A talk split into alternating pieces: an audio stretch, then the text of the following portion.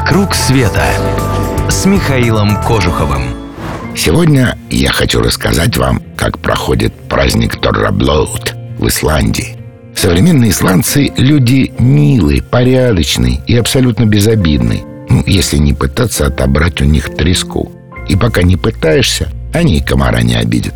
И это при том, что их предки, древние викинги, были жестокими морскими разбойниками, которые жгли, убивали, грабили и вводили людей в рабство. Казалось бы, что между ними общего? Но исландцы с большой теплотой вспоминают предков и тщательно сохраняют все с ними связанное. Среди всего этого и праздник Торраблоут. Кое-кому из вас его название может напомнить о древнем скандинавском боге Торе – в действительности праздник имеет отношение больше к четвертому месяцу зимы по исландскому календарю Торри. Впрочем, вполне возможно, что Тори когда-то и означал месяц Тора. Праздник, по всей видимости, весьма древний.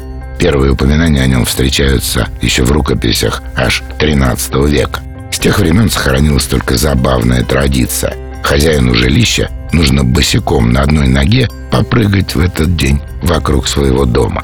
Причем весь этот торжественный ритуал нужно осуществить, надев только одну штанину, чтобы вторая свободно болталась.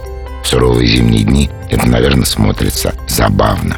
Современный Торраблоуд появился в 1874 Тогда как раз праздновали годовщину колонизации Исландии и нашли в старых записях название такого праздника. Отметили его как некий день скандинавской культуры. Повсюду разожгли костры, стены украсили оружием и щитами, для гостей поставили резные троны, а столы завалили блюдами, которые любили викинги. Видимо, благодаря этой гастрономической составляющей праздник легко завоевал Исландию. В эти дни местные люди с удовольствием поглощают еду, которую в давние времена готовили их предки. А там попадаются любопытные блюда. Копченая голова овцы, китовое мясо, заквашенные бараньи тестикулы.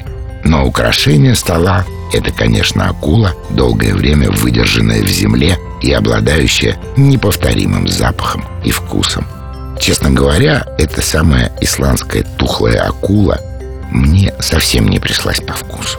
Даже с моим-то опытом не произнести ее название по-исландски, не тем более попробовать эту вонючую гадость, я так и не решился. Может, вы рискнете? Группа и клуба путешествий Михаила Кожухова бывают в Исландии дважды в год, зимой и летом.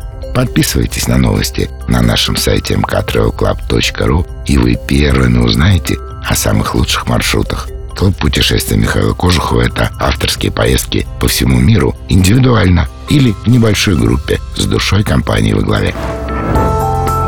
«Вокруг света» с Михаилом Кожуховым.